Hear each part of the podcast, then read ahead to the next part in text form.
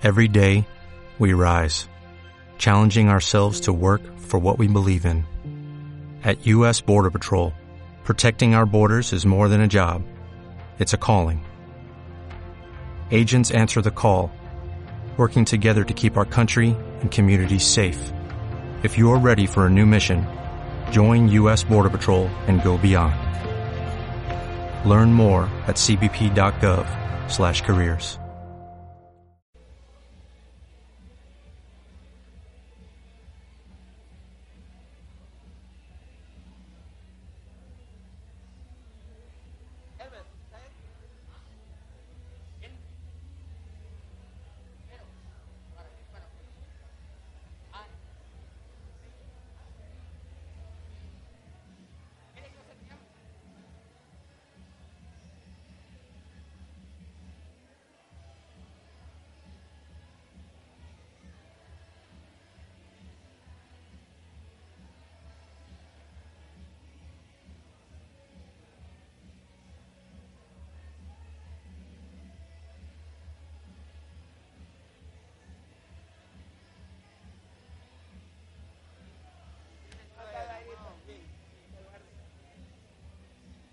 Gracias al Señor por esta oportunidad que nos dio también de el poder saludarnos.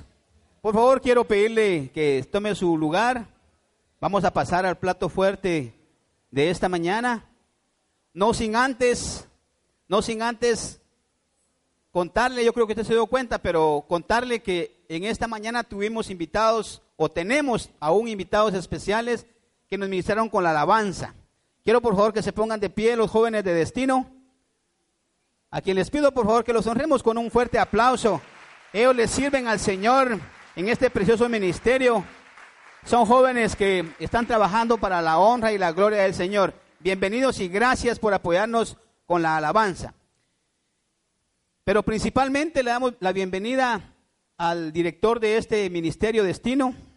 Por favor, conocido por ustedes y por todos nosotros. Qué bueno que los veamos con, ese, con esas palmas porque primero que la gloria sea para el Señor, pero yo sé que a través de Edwin el Señor se glorifica y nos llena también a todos nosotros. Es un hombre conocido de nosotros, ya viejo en el Señor, pero viejo de tiempo, ¿verdad? no de edad todavía. Y queremos en esta mañana que el Señor, así como ha preparado el corazón de Edwin, ha preparado también su mente y le ha permitió tener el tiempo necesario para que Él pueda preparar lo que, el mensaje que Él tiene, que también nos prepare a nosotros. Y por favor, dirija sus manos hacia acá, vamos a orar por la vida de Elvin, por este ministerio, y que sea el Señor quien nos llene en esta mañana. Señor, gracias por la oportunidad de tener a este joven Señor esforzado y valiente, Padre, quien te sirve, quien te busca, quien te sigue, Señor. Te pedimos con todo nuestro corazón que así como tú has preparado el camino, el terreno, Señor, para que tu palabra caiga en tierra fértil a través de la palabra de Edwin, te pedimos con todo nuestro corazón que nos prepares también a nosotros, Señor. Prepara nuestra mente, que este ambiente, Señor, sea especial para ti, que podamos sentir una frescura de ti, mi Dios, y que nos ayudes a entender y comprender el mensaje que tú tienes para nosotros. Gracias por el mover tu Espíritu Santo en esta mañana. Que la honra y la gloria siga siendo para ti. En el nombre poderoso de Jesús. Bienvenido, hermano. Amén. Hasta sentí que se me, se me iluminó algo aquí enfrente. Cuando estaba orando Byron, pero creo que fueron la luz. Buenos días, qué gusto estar nuevamente en casa. Tal vez algunos son, bueno, veo bastantes nuevos. Mi nombre es Edwin López y actualmente estoy dirigiendo el programa Destino y prácticamente aquí nací, crecí y pues me enviaron.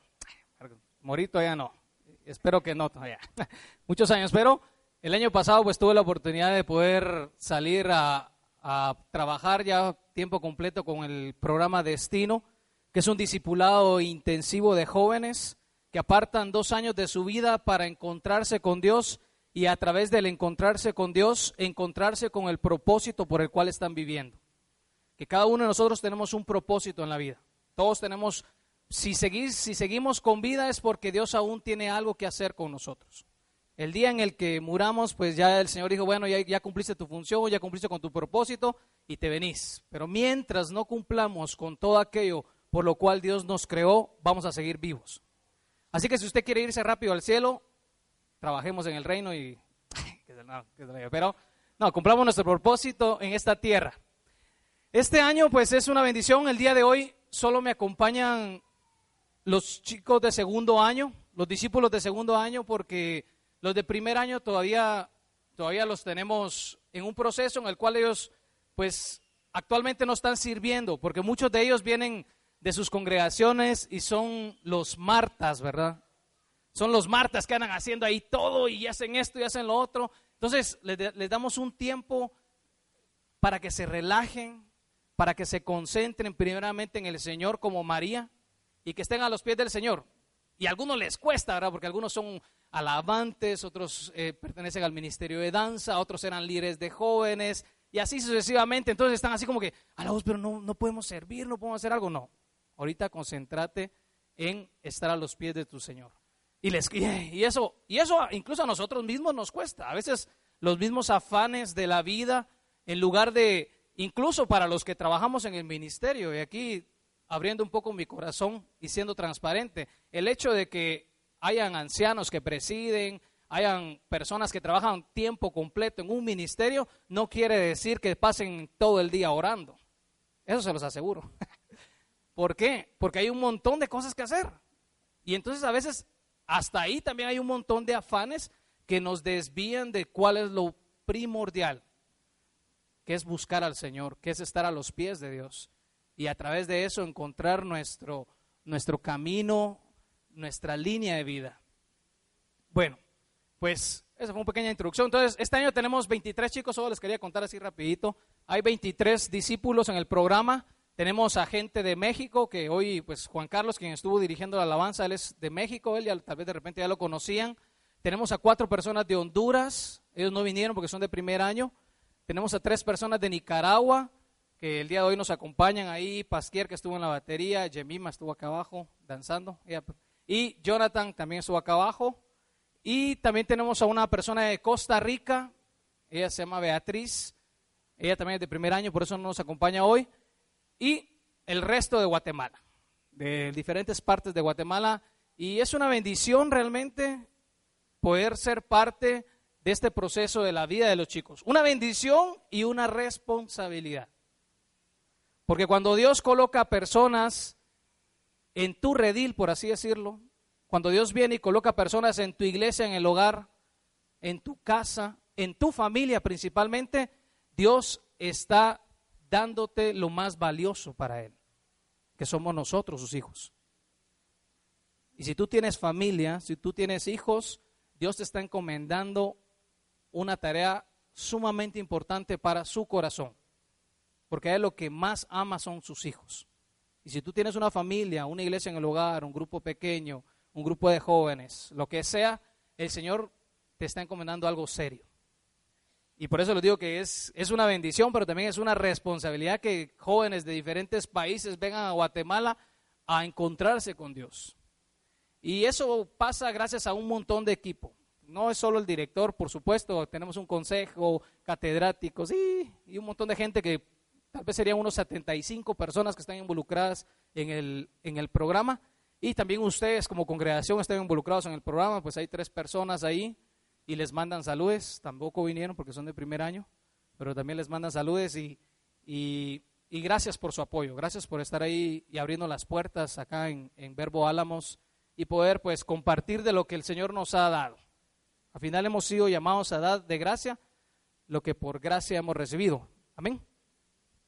Ok, antes de arrancar solo voy a jalar mi Biblia, que la dejé por acá.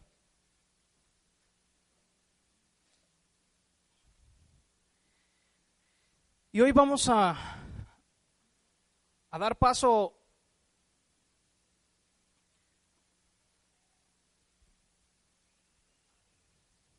Yo le puse un título diferente, pero al final es decidir contarlo. Ustedes han estado en una serie de temas que los ha llevado a crecer en Dios.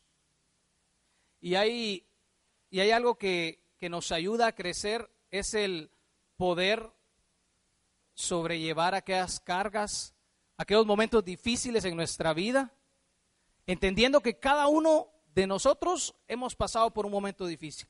No se escapa nadie de este lugar ni fuera que no haya pasado por un momento difícil, un momento de dolor, un momento de sufrimiento, un momento de desesperación, de depresión, de angustia, de inseguridad, yo no sé, hay un montón de cosas que Satanás se encarga de colocar en nuestra vida que son puras mentiras. Y algo bien interesante que me pasó hace unos días, lástima que no me mandaron la foto, pero hace unos días llegó a mi mano una moneda de quetzal, de un quetzal. Todos hemos visto una moneda de quetzal.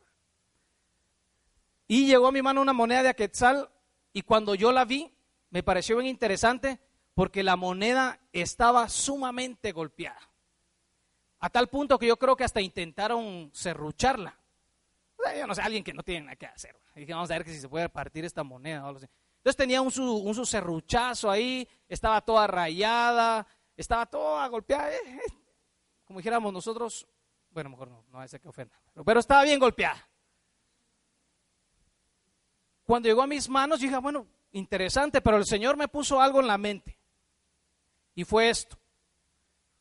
¿Será que por el hecho de que la moneda estaba sumamente golpeada valía menos?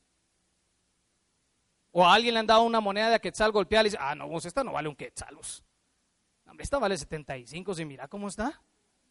Si está toda, hombre, esa vale 75 centavos. No, nunca, ¿verdad?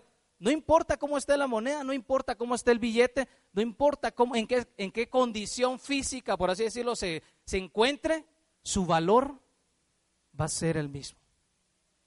Y, lo, que, lo que Dios hablaba, me hablaba a mi corazón es, no importa qué tan duro te ha golpeado la vida, tu valor en Dios es el mismo. Es el mismo y nunca cambia, porque Dios no nos ve como los seres humanos nos vemos. Dios no se fija en tus errores, Dios se fija en tus levantadas, porque siete veces cae el justo, más siete veces se levanta. Dios nunca se va a fijar más en tu debilidad, porque Él quiere, dice que en nuestra debilidad Dios se fortalece. ¿Qué quiere decir esto? A veces en nuestras fuerzas, en nuestras, en nuestras fortalezas, muchas veces hasta no necesitamos de Dios, por así decirlo, entre comillas, ¿verdad? Porque si yo soy bueno en matemáticas, entonces yo no oro para mi examen de matemáticas, ¿verdad? Porque, nah, matemáticas. Eh, raíz cuadrada, eh, toda la cosa. Pero cuando vienen las dificultades, cuando se aparecen esas clases que no le entendemos o cuando aparecen situaciones en nuestras vidas que no podemos encontrarles el control de cómo llevarlas, es ahí donde decimos, bueno, Señor, Señor, ayúdame. E incluso yo me atrevería a decir de que un buen porcentaje de nosotros se ha encontrado con Dios en situaciones difíciles. Y quisiera hacer un sondeo así rápido. ¿Quiénes de los que estamos acá hemos tenido un encuentro con Dios en momentos de dificultad? Que levante la mano. Así en alto, fuerte. Es un buen porcentaje, porque es, es nuestra naturaleza. Cuando estamos bien, a veces ya ni nos acordamos del Señor. Cuando estamos bien, pues, ah, qué rico, ¿verdad? Ah, de repente oramos, pero de repente como ya estamos tan bien, no nos recordamos de Dios. Pero cuando pasan cosas difíciles, cuando vienen esas situaciones de dolor, es donde nos recordamos de Dios, ¿verdad? Entonces es ahí donde nos encontramos con Dios. El día de hoy vamos a hablar sobre cuéntale al mundo. Y vamos a ir a este versículo. Dios quiere usar tu esperanza. Primera de Pedro 3:15.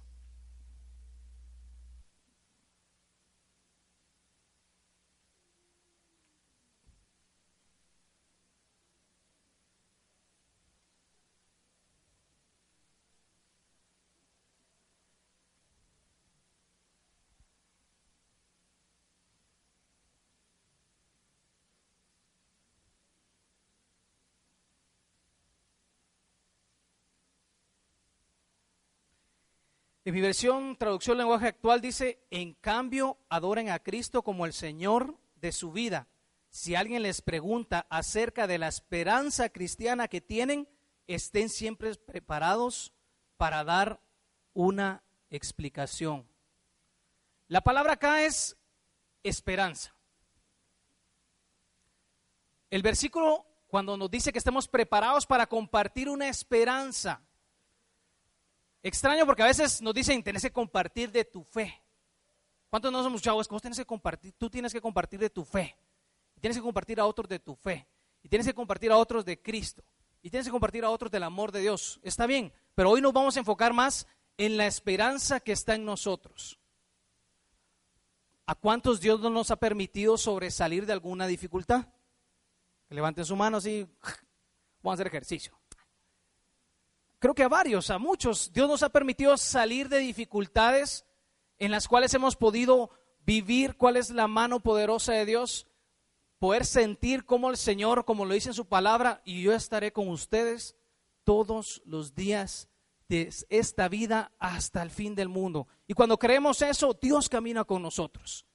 Dios está con nosotros en cada paso que damos, a cada lugar que vamos, Dios está ahí presente. Y cuando Dios está presente, Él interviene, si lo dejamos intervenir. Y hoy, cuéntale al mundo, Muchas veces nos preguntamos, bueno, y, al final, ¿por qué, ¿por qué nos pasan cosas difíciles? Todos alguna vez en la vida nos hemos preguntado, bueno, Señor, ¿y, ¿y, por qué permitiste que en mi vida me pasara esto? ¿Y por qué permitiste que yo no tuviera padre? ¿Y por qué permitiste que yo tuviera este accidente? ¿Y por qué permitiste que me despidieran del trabajo? ¿Y por qué permitiste que esto, que lo otro? y situaciones que vienen a nuestra vida y empezamos a preguntarnos, bueno, Señor, ¿y, por qué me pasa eso? ¿Y por qué? Definitivamente Dios nos ama. Dios te ama tanto que su amor dice que es igual. Su amor es el mismo siempre. La palabra de Dios dice que nosotros fuimos salvos por gracia, no por nuestras obras, para que no nos jactemos. ¿Qué quiere decir esto? que el Señor, su amor es el mismo que te tiene desde que empezaste a ser engendrado, es el mismo que te tiene hoy, porque su amor, Él decidió amarte con todo. Y, por eso es que, por eso que les decía al principio, Dios, lo más valioso para Dios es su pueblo, son sus hijos. Incluso me recuerdo que Pedro, Pedro después de que lo niega, que lo maltrata, etcétera, todos conocemos la historia de Pedro, ¿verdad? Y luego Pedro dice que se acerca al Señor y le dice, y el Señor le pregunta, como que cuando ya lo está restableciendo nuevamente, que se les vuelve a aparecer, le dice, Pedro, ¿me amas? ¿Y qué le dijo Pedro? Sí, Señor, tú sabes que te amo, o que te quiero, son las primeras dos y la última es que te amo. Pero, ¿cuál fue la respuesta de Jesús? Apacienta mis ovejas. O sea, para el Señor la mayor muestra de amor que nosotros podemos tener hacia Él es cuidar de sus hijos. Tu dolor es una herramienta poderosa. A veces, casi siempre en cualquier situación dolorosa decimos, bueno Señor, ¿y por qué pues? ¿Y por qué no? ¿Por qué no estuviste? Hasta preguntamos, ¿por qué no estuviste ahí? ¿Por qué no estuviste ahí en ese momento que me pasó esto? O que le pasó esto a un familiar, o que le pasó esto a un amigo. Pero Dios, aquí vamos a ver algunas de las causas por qué es que Dios permite el dolor. ¿O por qué es que nos suceden cosas con dolor? Cosas difíciles de llevar. Y la primera es porque Dios nos dio libre albedrío. ¿Y qué es esto? Cada quien escoge lo que quiere y lo que no quiere. Dios nunca quiso, Dios nunca quiso crear robots Dios nunca quiso, porque yo no sé cuántos hicieron esa pregunta, pues, pero yo dije, bueno, Señor, ¿y por qué no nos creaste a todos buenos, pues? ¿Por qué no nos creaste a todos santos de una vez y así no sufríamos y de una vez? ¿Y por qué nos mandaste de una vez al cielo? ¿Por qué no nos de una vez así rico, verdad? Ya estuviéramos allá flotando. Bueno, no sé cómo es allá, pues, pero, pero algo, algo así. Eh. Cada quien se lo imagina diferente, pero, pero el Señor nos dio libre albedrío porque dice que Él nos hizo imagen y semejanza de Él. Dios te ama porque Él decidió amarnos. No porque tiene que amarnos, Él decidió amarnos, dice la palabra. Dice que antes de que nosotros le amáramos, Él ya nos había amado. Y así pasa con nosotros. Nosotros en la vida, nosotros decidimos qué cosas hacer y qué cosas no hacer. Así que muchas veces viene dolor a nuestra vida por nuestras decisiones. Y no hay otra respuesta. Que por qué de repente he tenido problemas con drogas, con alcohol, etcétera, porque algún día decidiste probarlas y te gustaron y te atraparon. Ay, Señor, pero ¿por qué permitiste? No, porque permitiste. Tú lo, decidiste. Tú lo decidiste tomar, tú lo decidiste meterte en esas cuestiones. Y que por qué, por qué siento que no me va bien en mi trabajo, bla, bla, bla, bla, bla. De repente no era la profesión para tu vida. ¿Quién la decidió? Tú la decidiste. Y así podemos hablar de un montón de cosas donde nosotros decidimos. A veces el dolor viene a nuestra vida porque nosotros escogemos o elegimos mal. ¿Que por qué mi corazoncito está roto? ¿Porque escogiste mal? Estás, estás buscando ahí en yugo desigual y que te fuiste y que no, pero es que algún día ella me prometió que se iba a convertir. No, hombre, no, hombre, no, escogiste mal, te partió el corazón, te lo escupió. no, no, no. Pero escogiste mal. El libre albedrío es eso. Nosotros somos libres de escoger muchas cosas en la vida. Y tengamos cuidado, porque si evaluamos puede ser que muchas de las cosas que nos han causado dolor han sido por nuestras escogencias. Segundo, lo usa para captar tu atención. Por eso les preguntaba al principio, ¿cuántos no hemos tenido un encuentro con Dios en momentos de dolor? No es que Dios nos dé dolor, pero Dios quiere utilizar tu dolor. Dios nunca te va a dar dolor pero Dios sí quiere utilizar esos momentos difíciles en tu vida para bendecirte y bendecir a otros. Romanos 8:28 dice que todo obra para bien a los que amamos a Dios. Todo, y lo que es todo, es todo. Ahí va lo malo, ahí va lo bueno, etcétera, etcétera. Pero muchas veces Dios quiere llamar nuestra atención. Y yo me recordaba esa historia que nos contaban en iglesia de niños hace unos tres años más, que me contaban en la iglesia de niños, donde hablaban de Jonás, ¿verdad? Jonás, y me acuerdo la cancioncita, ya, ya, ya, ya, no llego hasta ahí, mi memoria creo que se quedó con 256 megabytes. Pero, el, ¿qué pasó con Jonás? A Jonás le dieron una instrucción y le dijeron, Jonás, yo quiero que tú vayas a Nínive y que vayas a predicarles. No, que esos esos cuates no, hombre, mira, que son una, ¿para qué? Si no vale la pena, no, anda a Nínive. No, yo no quiero, no. Y literalmente Jonás tenía que ir acá, Jonás estaba acá, Jonás tenía que ir acá y Jonás agarró para allá. No, que yo no quiero. Ah, está bien, no quieres, va. Iba en el barco, dice que todos preguntan, pero ¿qué pasa? ¿Por qué la tormenta? Aquí algo de haber. ¿Quién anda? ¿Quién anda mal con el Señor? Ah, Jonás que no quiso obedecer afuera. Y lo tiran al mar. Y dice que un pez se lo tragó. Y conocemos la historia. Yo no quiero contárselas. ¿Y dónde creen que vomitó el pez a Jonás? En Nínive. Al final, ¿qué pasó? Tuvo que estar en Nínive. ¿A qué vamos con todo esto? El Señor tiene un llamado para cada uno de nosotros. Dios tiene un propósito para cada uno de nosotros y Dios quiere que lo cumplamos al suave, digámoslo así. Por las buenas, por las buenas. Pero a veces nosotros como que no nos gusta por las buenas, ¿verdad? como dijeran por ahí, el entendido a señas y el a palos. a veces así nos toca.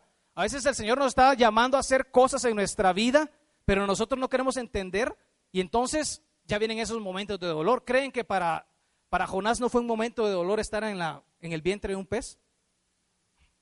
Eso haber sido algo traumático, algo yo que sé. Pero ahí captó su atención y ahí es donde ora, dice y oró y toda la cosa y ya, ya tuvo que atender al llamado.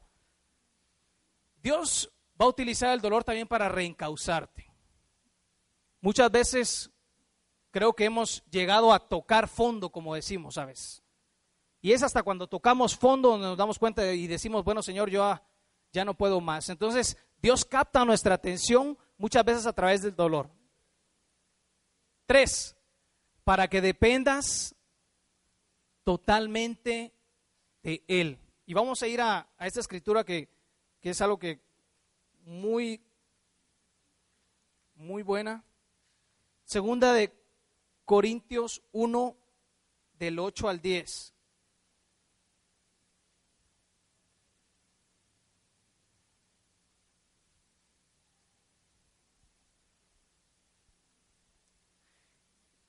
Segunda de Corintios, capítulo 1, del versículo 8 al 10, nos dice así.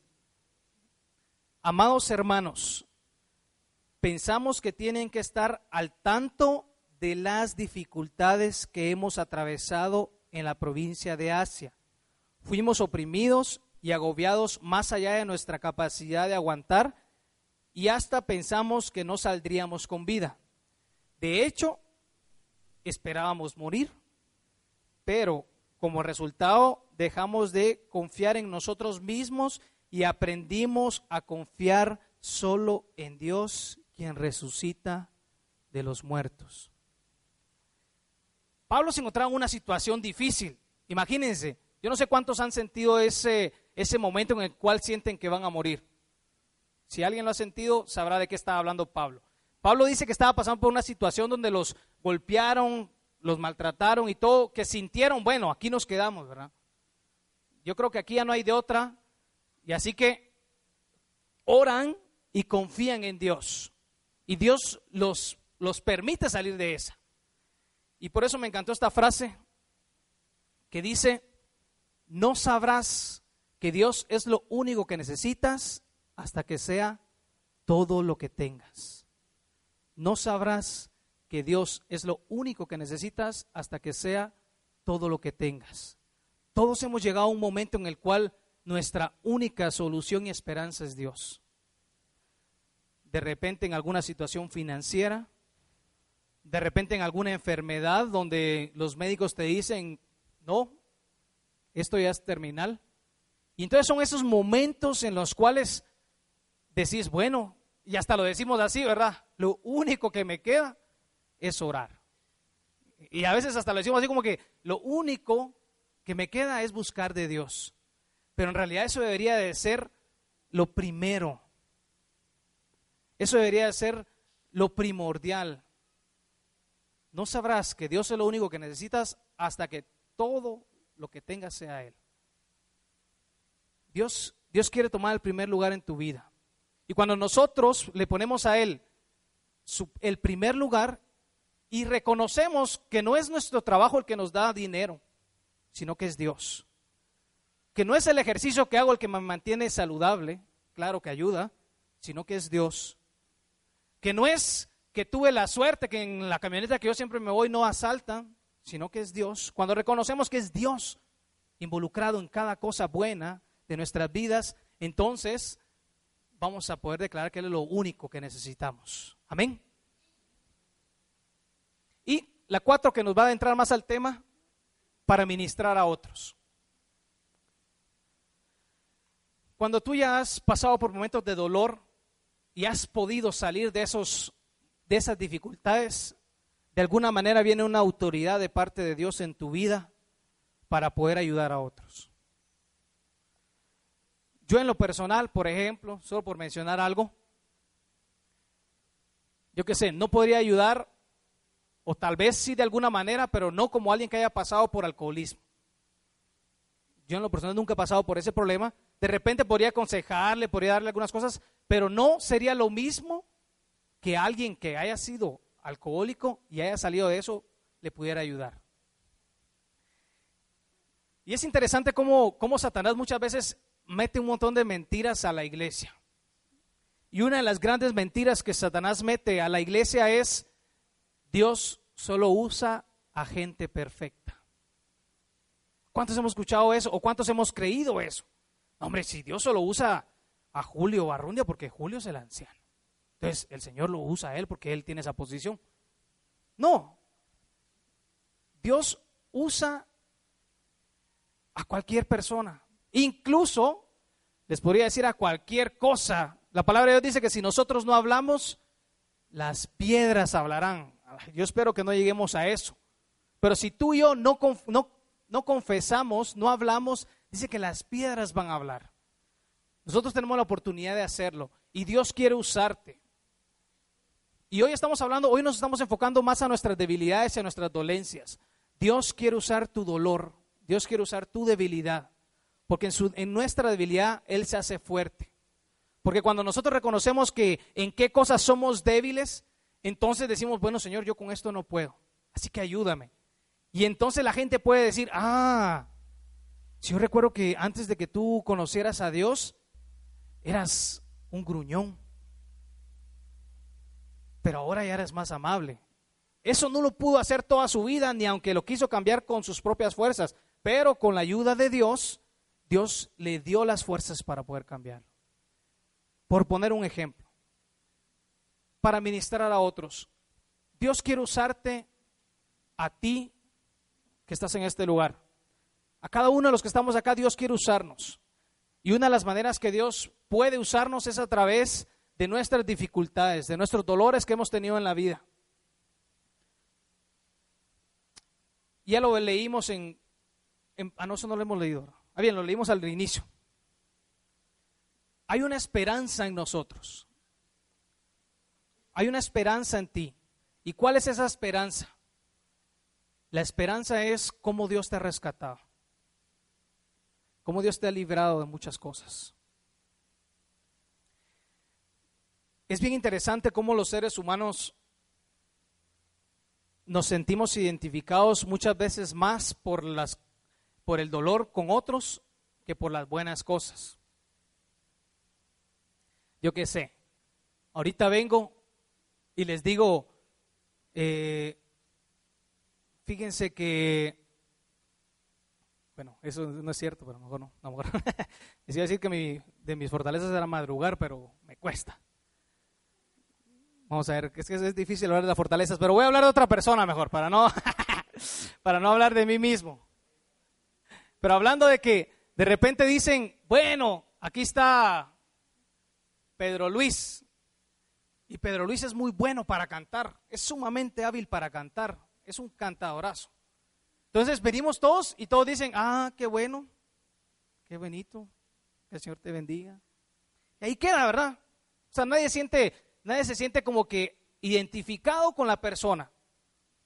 Pero cuando decimos, pero fíjate que Pedro Luis le cuesta ser puntual. Sí, entonces nos sentimos identificados con las cosas difíciles, con las debilidades, es más fácil que una persona se identifique contigo por tus debilidades que por tus fortalezas. Es más fácil que tú establezcas una relación con alguien que haya pasado una misma dificultad que hayan logrado algo juntos. Por ejemplo, de repente tú tienes amigos que se graduaron contigo del colegio, de la universidad, y que bueno, ¿verdad? Un gran logro, excelente, ah, y después salen de eso y ya no se vuelven a ver. Pero cuando hay una persona que ha sobrellevado cáncer y sobresalió, y hay otra persona que está pasando por el mismo proceso actualmente, yo te aseguro que va a buscar a esta persona. Va a buscar porque se siente identificado. Y hace poco pasó, eh, bueno, no sé cuántos se enteraron, pero mi mamá estuvo un poco mal del nervio ciático. Entonces le llevamos al médico, entonces yo le empecé, bueno, con los amigos, ¿verdad? Empecé a que me preguntaran cómo va, que no sé qué. Y la cosa es que varios, varios habían pasado por lo mismo. Y me contó Julio que Ingrid había pasado por lo mismo. Y me contó, y empezaron a salir un montón, ¿verdad? Y, y todos se sintieron identificados que, ¡pum! Casi que se hizo un grupo de eso, ¿verdad? En WhatsApp. Nervio ciático, dolor. No, pero nos sentimos identificados por los dolores. Y cuando tú, cuando tú ya pasaste por un dolor, ahorita estoy hablando de un dolor físico, pero es más un dolor del corazón, digámoslo, de la vida, cuando tú sabes que alguien está pasando por una situación que tú ya pasaste, tú te sientes identificado. Y si tú ya la sobrellevaste y la pasaste, lo, lo natural es querer ayudar, aunque a veces no sabemos cómo hacerlo. Y eso, y eso es lo que vamos a ver ahorita. ¿Cómo nos preparamos para compartir eso? Uno, haz una lista esto no lo vamos a hacer ahorita, pero yo se lo recomiendo. Hagan una lista de las cosas por las cuales Dios les ha permitido pasar y han podido salir. La palabra de Dios dice que Dios no nos va a dar nunca una carga que no podamos llevar, pero más bien es fiel y justo que nos dará juntamente con esa aflicción la salida. Dios nunca te va a dar algo que no puedas soportar. No creas que Dios va a, dejarte estar en situaciones donde tú no puedas salir. Cada situación que pasa en tu vida, por grande que parezca, es porque tú la puedes sobrellevar. Así que haz una lista. Yo estoy seguro que todos hemos pasado por alguna dificultad en nuestra niñez, en nuestra adolescencia, en nuestra, ¿cómo sería? Adultez. Cuando somos adultos, cuando en los matrimonios, hay aquí matrimonios, de seguro han pasado dificultades, de seguro hay otras parejas jóvenes que todavía están en su luna de miel y ay, qué bonito, pero hay otros que ya conocen realmente qué pasa después de cinco años. Entonces, ayudemos, o sea, identifiquémonos. Dos, evalúa tu sanidad. ¿Será que lo que la dificultad que yo pasé hace 15 años ya está sana en mí? ¿Y cómo notamos si ya está sano? Esa sería una de las formas que yo les diría. Cuando yo lo cuento y para mí de alguna manera ya se ha convertido en un recuerdo. Ahí es donde notas si algo ya está sano. Pero si tú todavía te recuerdas de lo que pasó hace 20 años y de que tu papá vino y te bofeteó frente de tus amigos y cada vez que lo cuentas te entra un dolor tan profundo que lloras y entonces no estás sano. Por eso, primero, haz una lista, haz una lista de las cosas difíciles por las cuales has pasado y segundo, evalúa si ya están sanas. Esa sería una de las formas de evaluar si ya tu corazón está sano o no. Tres, ora a Dios que estás dispuesto a.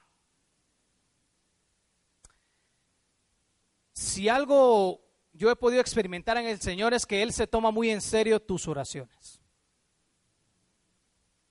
Dios toma muy en serio lo que tú oras y lo que tú das y lo que tú no das.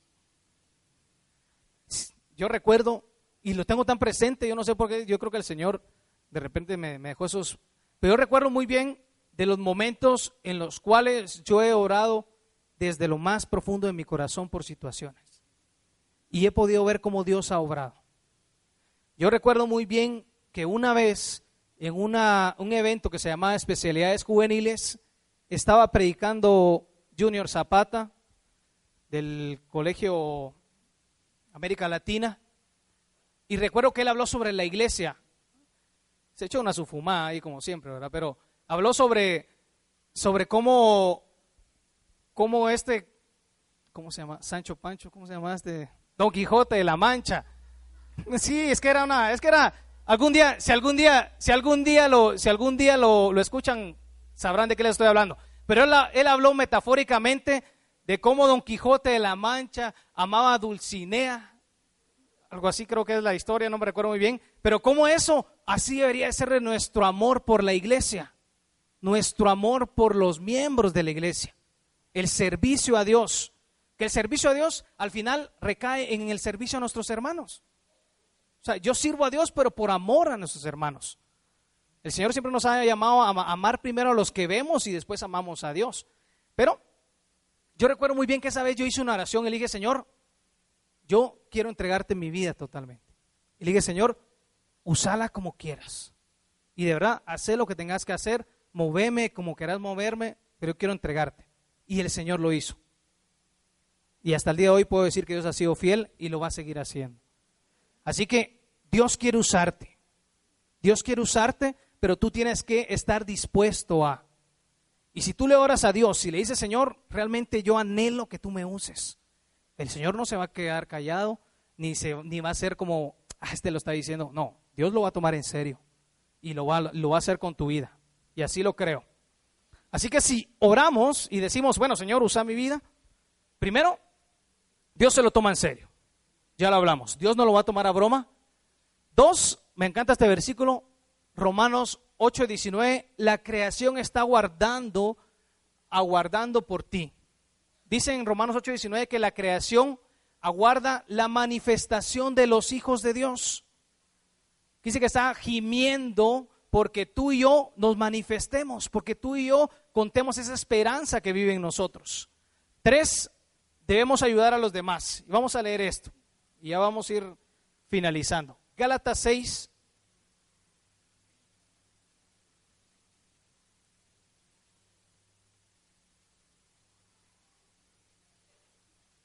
Van a ver algunos versículos que por, por cuestiones de tiempo no los vamos a leer, pero les pido ahí que si los pueden anotar y después leerlos en su casa, les va a ser de mucho beneficio. Gálatas 6 del 1 al 2 dice, amados hermanos, amados hermanos, si otro creyente está dominado por algún pecado, ustedes que son espirituales deberían ayudarlo a volver al camino recto con ternura y humildad, dice. Y tengan mucho cuidado de no caer ustedes en la misma tentación.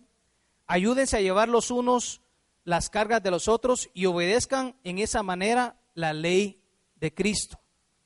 La palabra de Dios dice que mejores son dos que uno, porque si uno cae, el otro lo levanta, pero hay de aquel que esté solo, ¿quién lo levantará?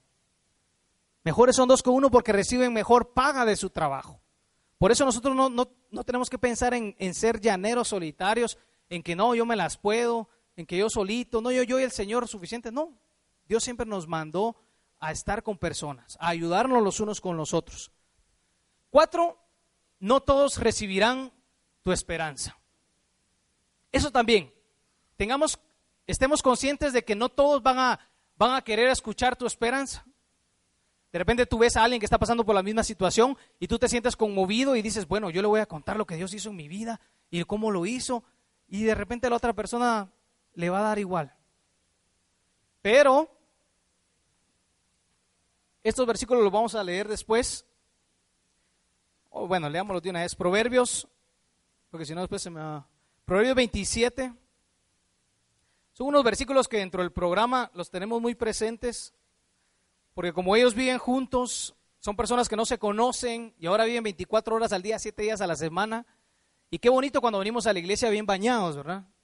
Qué bonito ver a los hermanos bien bañaditos, cambiaditos, peinaditos y todo. Pero ¿Qué sería si algún día amaneciéramos todos acá